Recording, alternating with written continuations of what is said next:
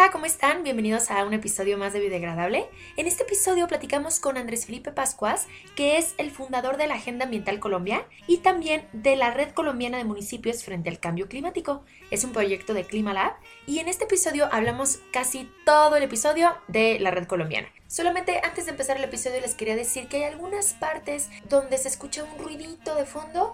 Espero sea casi imperceptible y que no sea molesto y que disfruten el episodio. Hola, bienvenidos a un episodio más de Biodegradable. Me llamo Rocío Gómez y el día de hoy vamos a platicar con Andrés Felipe Pascuas. Felipe es ingeniero ambiental y especialista en prevención y reducción de desastres. Embajador para Premios Verdes y Líder el Cambio, es el fundador de Agenda Ambiental Colombia, un canal de comunicación que difunde información sobre eventos ambientales en el país.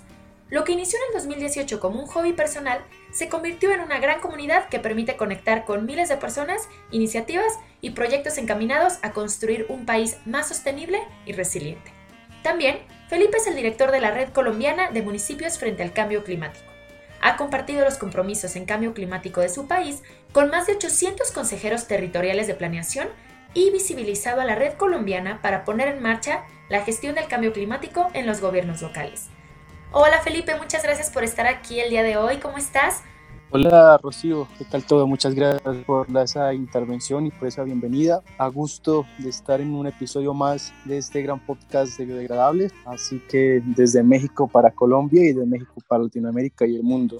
Muchas gracias. Quisiera empezar preguntándote, cuéntanos Felipe, ¿qué es la Red Colombiana de Municipios frente al Cambio Climático? Cuéntanos qué es y cómo surgió pues la, red colombiana de municipios frente al cambio climático da sus primeros pinos por allá en el 2020 en plena pandemia. Como bien decía, soy fundador también de Agenda Ambiental Colombia, eh, de profesión ingeniero ambiental y tenía la necesidad de darle un nuevo refresh a mi carrera profesional y obviamente a la especialización. Así que me doy en la tarea de buscar nuevos emprendimientos que me permitiera dar un nuevo salto a un nuevo emprendimiento y luego de darme cuenta de otras redes e iniciativas, tanto latinoamericanas como mundiales en torno a las ciudades y municipios, se crea o empieza a consolidar lo que hoy tenemos como la red colombiana de municipios frente al cambio climático como muy bien sabes, cada vez que uno toma la iniciativa de emprender, siempre hay antecedentes o, trayectoria. Entonces, de esa manera eh, existe la red chilena y la red argentina de municipios frente al cambio climático también,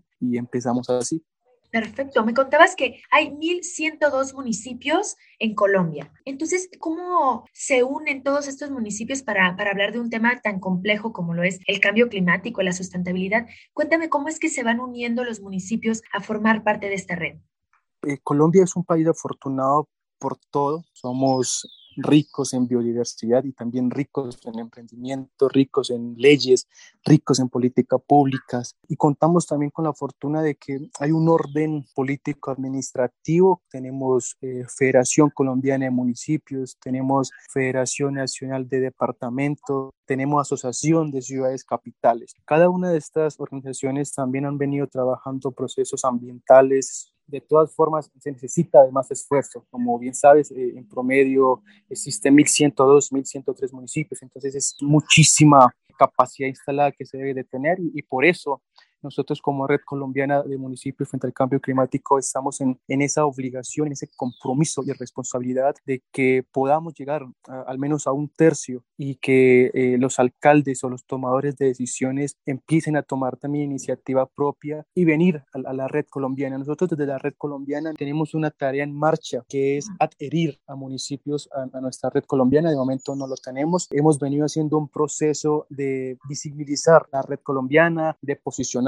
como proyecto, de que se genere una credibilidad y empezar así, obviamente, a, fundamentarnos y que los municipios y las alcaldías lleguen por sí sola por nuestro trabajo, porque reconozcan nuestro compromiso. Eh, y obviamente acoger cada una de esas normatividades y políticas públicas que tenemos. Ya tenemos una nueva ley de acción climática. Entonces, se empieza, se empieza, sí, eh, somos el primer país en Latinoamérica de, de empezar a formular ese tipo de políticas públicas de acción climática. Tenemos una iniciativa que es la instalación del reloj climático eh, en Pasto Nariño para que también la comunidad pues despierte ese interés y que obviamente cada uno de los tomadores de decisiones del país pues también se, se incentiven.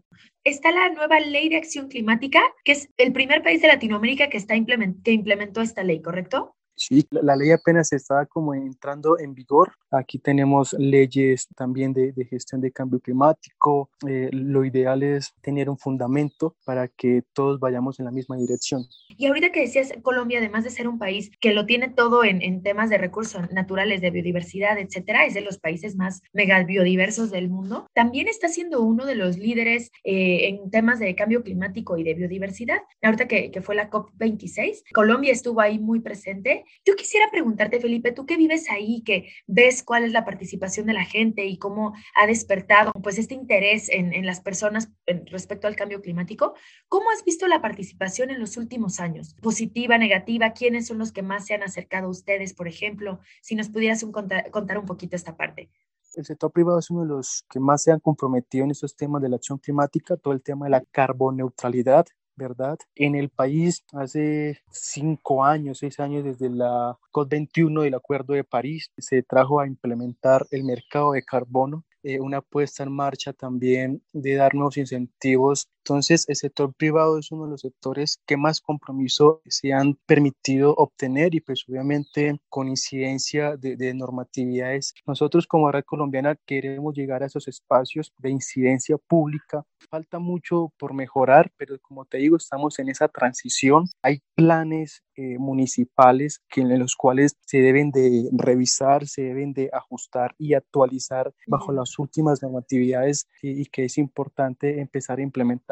Entonces, son cada uno de esos aspectos que queremos nosotros fortalecer como red. Son apenas seis meses, siete meses que se empieza a cocinar como todo proyecto iniciativa. Los recursos somos nosotros, recurso humano, no tenemos un recurso económico. Si tuviéramos un recurso económico, creería que sería otra historia, pero creo que la, la, la mejor historia que, se cuenta es cuando se, se, logran las cosas con esfuerzo. Entonces, nosotros como red colombiana estamos en ese proceso, queremos fundamentarnos y formar y construir proyectos, programas en los territorios que permita todo el proceso de la gestión del cambio climático. Claro, y, bien lo comentas, Felipe, que, bueno, la, participación y además la voluntad y, el esfuerzo, ¿no? Es, están hablando por sí solos porque en tan solo seis meses todo lo que han logrado, ¿no? Es un tiempo muy corto y además en una época bastante complicada, ¿no? Pues son seis meses, pero además seis meses con pandemia. Entonces, lo que han logrado todavía tiene un mayor esfuerzo porque pues la pandemia todavía llega a complicar mucho más esto, ¿no? Y lo importante que, que mencionas es que además de que tienen las leyes y tienen las políticas públicas y todo, hay que actualizarlas e implementarlas eso me gustó mucho que lo comentaras porque hay muchas cosas, por ejemplo, hablando hasta de los residuos, ¿no? A lo mejor si uno ve un plan de gestión de residuos del 2019, ya debería de cambiar para el 2021 porque ahora los mayores residuos tienen que ver con desechos, pues con residuos sanitarios y con temas de, de la misma pandemia, ¿no? Entonces es importante ir actualizándolos, pero implementarlos a la brevedad posible porque pues bien sabemos que estamos a contrarreloj, ¿no? Y que pues no hay tiempo que perder. Sí, totalmente de acuerdo. A medida que vayamos creciendo en personal idóneo, en profesionales, consideramos ir abriendo más áreas de trabajo. Una de esas importantes es el tema de la biodiversidad, el tema de los residuos. Un tema importante en el país es también el tema del turismo, agua, ¿verdad? Entonces, cada vez que nosotros nos podamos fortalecer como equipo interinstitucional, también con apoyo no solamente del sector público, sino también del sector privado, desde la academia y también eh, articulándonos con otras corporaciones, fundaciones, creo que son procesos en los cuales nos vamos a ir articulando y que la gestión del cambio climático se irá fortaleciendo en el país. Aquí ya hablamos medidas de adaptación, medidas de mitigación. A partir del 2022 vamos a volver a retomar esos foros regionales, vamos a empezar a vincular un par de municipios a partir de, mayo, junio, por estrategias y, por, alguna, por algún tipo de membresía para darle soporte, apoyo y relacionamiento en cambio climático a los gobiernos locales. Entonces vamos a iniciar ahora en febrero con la con el Foro Región Amazonía, luego vamos con el Foro Región Caribe, luego vamos con el Foro Región Orinoquía,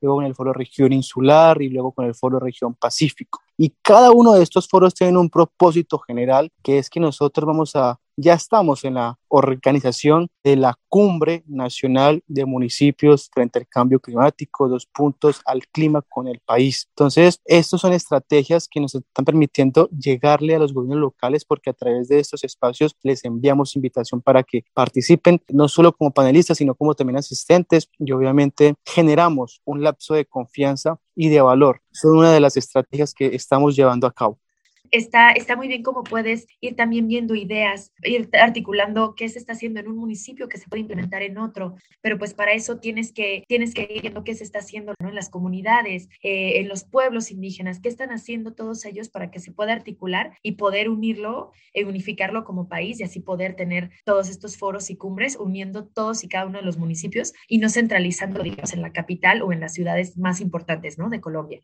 Total, un proceso de descentralizar cada uno de esos procesos que se llevan. Es como hablar de la sostenibilidad.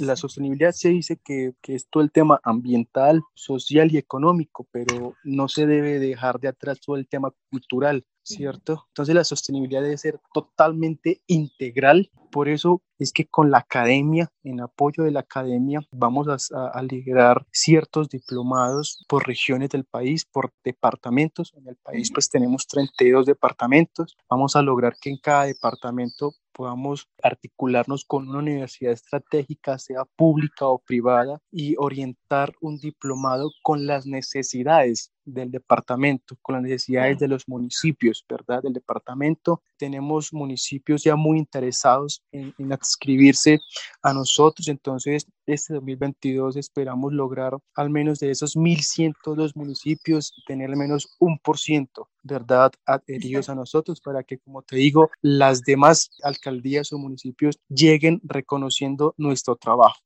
Así es. Felipe, otra pregunta. Tú que has visto durante los últimos años todos estos temas de raíz, ¿no? Todo el tema de, cambio climático de, raíz y siendo ingeniero ambiental, pues puedes ir viendo también las posibles soluciones que se pueden tratar en estos temas, ¿no? Quería preguntarte, ¿cuál crees que sea una de las formas más efectivas de hablar de temas como cambio climático sin caer, digamos, en hablar como de apocalipsis, como sin caer en un tema muy apocalíptico, pero también plasmando la urgencia?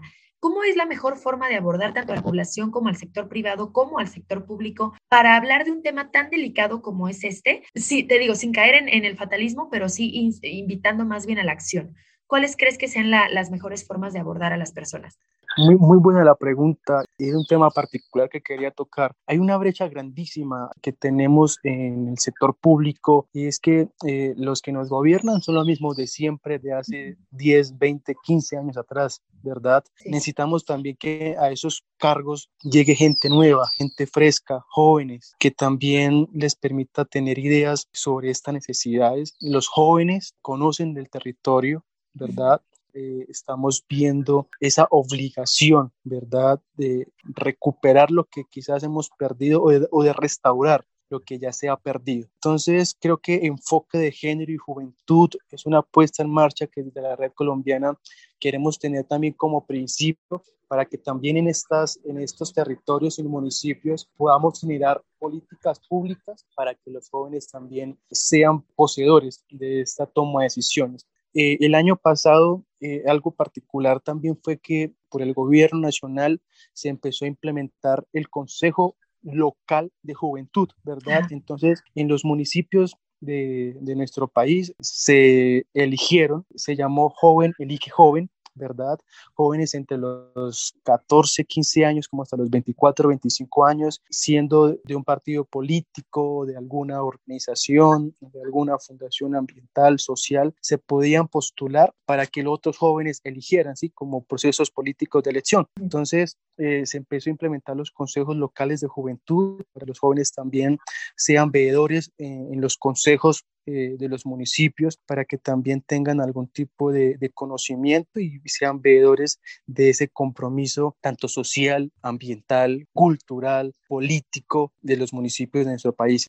Exactamente, Felipe. Antes de, de pasar a, a, una parte de preguntitas que te quisiera hacer, ¿hay algo que, que, nos faltó, que me faltó que te preguntara o alguna otra cosa que, que quisieras mencionar? Bueno, mm, para mencionar esto, la red colombiana está ahora jugando ese rol importante, apoyado con una trayectoria institucional desde la organización ClimaLab, quien ha cogido esta iniciativa, creyó eh, en nosotros. Entonces encontramos todo ese apoyo en ClimaLab desde la dirección ejecutiva eh, en cabeza de María Alejandra Telles, una persona que también por más de 5 o 7 años ha estado en estos temas de enfoque de género, de juventud y de cambio climático. Y, bueno, resaltando esa labor y, esa gratitud eh, hacia ¿Cómo los podemos encontrar? Cuéntanos cómo están en redes. Estamos en todas las redes. Eh, en Facebook eh, nos encuentran como RCMCC Colombia. En Instagram nos encuentran como RCMCC-Colombia, igual que en Twitter. Y LinkedIn, sí como Red Colombiana de Municipios frente al Cambio Climático. Y eh, también tenemos nuestro canal de YouTube en donde estamos haciendo las transmisiones en vivo de nuestros eventos y nos encuentran como RCMCC Colombia. Muy bien, entonces vamos a las, a las preguntitas. Ahí te va la primera. ¿Cuál es tu lugar favorito? Uy, mi casa. Estoy como, como el hombre araña, no, no way home. la segunda es, ¿cuál crees que sea una experiencia que todos deberíamos vivir? Creo que conocer nuestro territorio. E, este año estoy con ese propósito. Eh, quiero visitar parte del departamento del Huila, los parques nacionales naturales, conocer los municipios ir a pueblear un poco. Si pudieras cambiar algo en el mundo, ¿qué sería? Eh, no, no cambiaría nada. Creo que siempre estamos en el proceso de, de aprender. Quizás más que cambiar, lo que sí de pronto mm, pediría es un poco más de racionalidad, ¿no? Ser totalmente eh, razonables y que seamos como más de hermandad, no ser tan egoísta. Si pudieras tomarte un café con algún personaje de la historia, vivo o muerto, ¿con quién sería? ¿Quién podría? ¿Con quién me tomaría un café? Un buen café. Y un café mm. colombiano. un café colombiano que, que, venga a visitarme al Quindío. Bueno, no, no tiene nada que ver con temas ambientales ni nada por el estilo, pero me tomaría un café con Leo Dan. ¿Qué le recomendarías a alguien que va empezando, ya sea un trabajo, un proyecto, un emprendimiento, cualquier cosa, y que a ti te hubiera gustado saber cuando tú estabas empezando con tus emprendimientos? ¿Qué te hubiera gustado saber? Sabes, e, eso, eso, sí que me he cuestionado en, en, la, en, mis 25 años, me he cuestionado un montón. Yo entré a la universidad muy joven, tenía 16 añitos. Eh, yo soy de un pueblo, eh, tenía que desplazarme a la ciudad, eh, desconocía totalmente muchos procesos. Tengo un hermano menor que le decía que cuál debería de ser ese principio de pasar por la universidad, ¿verdad? Y era eso, el, el aprovechar el tiempo, el aprovechar, conocer lo que uno realmente desde el primer semestre de la carrera que uno vaya a realizar, tener la necesidad y el conocimiento de emprender, de buscar algún tipo de iniciativa. Yo me vine a dar cuenta y, empecé a emprender después que terminé los cinco años de mi carrera, pero no, no, no me arrepiento de eso, sino que quise tener alguien que me orientara ¿verdad? Las universidades hace falta un poco de eso, de orientación. Tomemos nuestras propias iniciativas, que seamos inquietos, que seamos creativos y obviamente eh, razonables y podamos dar también resolución a los problemas. Si alguien te financiara un proyecto, ¿qué harías? Un evento, me, me, apasionan los eventos. Desde la experiencia con Agenda Ambiental Colombia, mi sueño siempre ha sido crear mi propio evento. Me fascina. Soy muy tímido, la verdad soy muy tímido, pero me fascina las relaciones públicas, sentarme, buscar eh, las reuniones, buscar los contactos. Cuando recién iniciamos con la red colombiana, en el primer mes logré 25 reuniones eh, con, organizaciones, con organizaciones públicas, con academia, con organismos internacionales, con embajadas. Creo que eh, eso es lo que más me, apasiona, el poder querer hacer las cosas. Entonncias, que me financiaran un evento, que me pagaran todo para hacerlo, sería buenísimo, un evento ambiental. ¿Algún ecotip que nos recomiendes? Digamos que algo que podemos empezar a hacer desde nuestras casas, en nuestro trabajo, para generar un cambio en cuestión de medio ambiente. Consumo, un consumo responsable, el uso de la bici si fueras presidente por un día, ¿qué harías? ¿Qué haría? Como presidente iría quizás a algún tipo de un día entero a conocer una comunidad sin cámaras, sin computadoras, sin conexión a internet y conocer historia, ¿verdad? Sentarse con, con, personas que conocen el territorio y que de verdad las necesidades son las que están allí presentes, que nosotros detrás de un escritorio no conocemos. Creo que haría eso. ¿Alguna película, documental, serie o libro que nos recomiendes? No tiene que ver con medio ambiente. Son como niños, la una y la dos. y la última, última, Felipe. Llegamos al final. Consejo que alguna vez te dieron y cambió tu forma de ver la vida. Siempre tengo una frase y es que prefiero intentar las cosas que fracasar sin haber intentado nada, ¿verdad? Es uno de los consejos sabios que he podido recibir por mí mismo y que eso me ha permitido obviamente lograr cosas que no había imaginado que lograría pues, a mis 25 años voy a iniciar mi, maestría, ya tengo dos emprendimientos, contactos a nivel nacional e internacional y todo ha sido la, la constancia, ¿no? El persistir, insistir y, y no desistir, el que persevera alcanza. Completamente de acuerdo. Ahora sí, para terminar, Felipe, te quiero decir una frase que le escuché decir a Francisco Vera Manzanares, este niño colombiano maravilloso de 12 años, activista ambiental en defensa de la vida. Realmente no es una frase, es, esto lo dijo en una entrevista, pero me gustó mucho y me gustaría cerrar este episodio con, con este pedacito que dijo Francisco. Al hablar de una crisis, nos sentimos bajo un panorama muy desolador, por lo que cuando la explicamos, la debemos contrastar con ese panorama esperanzador, con esa luz al final del túnel que va a ser mucho mejor de lo que hoy estamos viviendo a veces es complicado hablar de temas medioambientales sin, digamos, dejar a la otra persona triste o agüitada o, pues sí, como sin esperanza, ¿no? Es más bien como invitarlos a, tomar parte de ella y a cambiar algo, ¿no? Entonces tú, en las dos emprendimientos, justo en la agenda y en la red, vas muy encaminado, además de, de sí hablar de, de, lo que se está viviendo, más bien tomar acción, ¿no? No sé si quisieras mencionar algo para, para finalizar este episodio, Felipe, el cual te agradezco mucho que hayas estado el día de hoy aquí. No, a, a ti, Rocío, creo que hacen un podcast fenomenal. También no, no conozco de tan cerquita a, a, Marcela Pulga, que lo tuvieron el próximo, el, año anterior, una mujer extraordinaria, la, admiro un montón, lo que hace con Marcela Recicladora, ¿verdad? Y, bueno, agradecerte por este espacio, agradecer a Climalab y obviamente agradecer también a la cofundadora de la Red Colombiana de Municipios frente al cambio climático, eh, Alejandra Cadena. Y bueno, eh, esperamos que este año sea de muchos frutos para la red, que la COVID nos permita hacer la cumbre nacional de municipios frente al cambio climático. Así va a ser. Y lo que decías de Marce, justo también la, quería mencionar, saluda a Marce Fernández porque ella tiene esta, esta labor tan grande de los glaciares, sobre todo los glaciares tropicales que la inició en Colombia y ya lo ha podido replicar en Ecuador, acá en México, y el trabajo que hace también con Marce la recicladora de visibilizar todo el trabajo de los recicladores y realmente cómo se han cambiado muchos hábitos de consumo gracias a, la forma tan, tan linda y divertida que tiene Marce de, de explicar las cosas, ¿no? De explicar cómo reciclar y cómo generar menos residuos y entonces, realmente sí, un saludo para las dos Marces que están haciendo un trabajo increíble allá en Colombia. Y muchas gracias de nuevo, Felipe. Te agradezco mucho. Muchas gracias por haber escuchado este episodio. Recuerden que pueden seguir a Felipe y a la red, colombiana de municipios frente al cambio climático en Instagram, en Facebook, en YouTube. Están como RCMCC, también a la Agenda Ambiental Colombia. Y a nosotros nos pueden seguir en Facebook y en Instagram como Biodegradable Podcast. Y también quería contarles que el próximo miércoles vamos a cumplir 50 episodios y la invitada de este episodio va a ser Fera Corsi. Muchas gracias por estar aquí y los espero el próximo miércoles. Que tengan muy bonito día.